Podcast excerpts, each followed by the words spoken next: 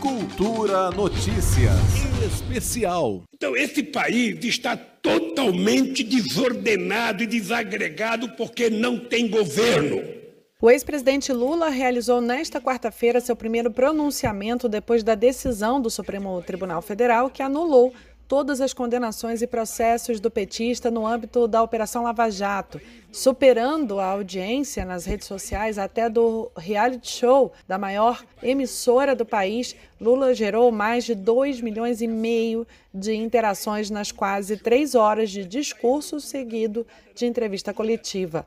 Do auditório do Sindicato dos Metalúrgicos no ABC, em São Bernardo do Campo, Lula comentou a decisão do ministro Edson Fachin e disse que ainda espera o final do julgamento da suspeição do ex-juiz Sérgio Moro. Antes de ontem foi um dia gratificante.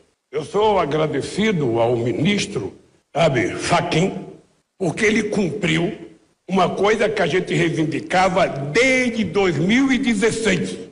A gente cansou de dizer a inclusão do Lula e a inclusão da Petrobras na vida do Lula como criminoso era a razão pela qual a quadrilha de procuradores da Lava Jato, não o Ministério Público, a quadrilha de procuradores da Força Tarefa e o Moro entendiam que a única forma de me pegar era me levar para a Lava Jato. O ex-presidente falou sobre a certeza que tinha sobre a anulação, assim como sobre o reconhecimento de que nunca cometeu crime algum. Vocês estão lembrados quando eu disse que eu não trocava a minha dignidade pela minha liberdade e que não ia para casa preso porque a minha casa não era cadeia, muita gente achou que eu estava radicalizando. E eu estava apenas dizendo o que eu sentia. Eu tinha certeza que esse dia chegaria. Segundo Lula, ainda se espera que Moro seja considerado suspeito por todo o processo contra o petista.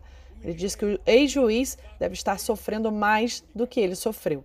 Mas nós vamos continuar brigando para que o Moro seja considerado suspeito, porque ele não tem o direito de se transformar no maior mentiroso da história do Brasil e ser considerado herói por aqueles que queriam me culpar. Eu tenho certeza que hoje ele deve estar sofrendo muito mais do que eu sofri. Lula aproveitou para soltar petardos contra a imprensa. Ontem eu acho que quem assistiu televisão não estava acreditando no que estava vendo. Pela primeira vez, a verdade prevaleceu. Dita não por alguém do PT, dita pelo presidente da segunda turma do STF, no discurso do Gilmar Mendes, dito pelo Ricardo Lewandowski, e dito até pela Carmen Lúcia, que nunca tinha visto nada igual aquilo.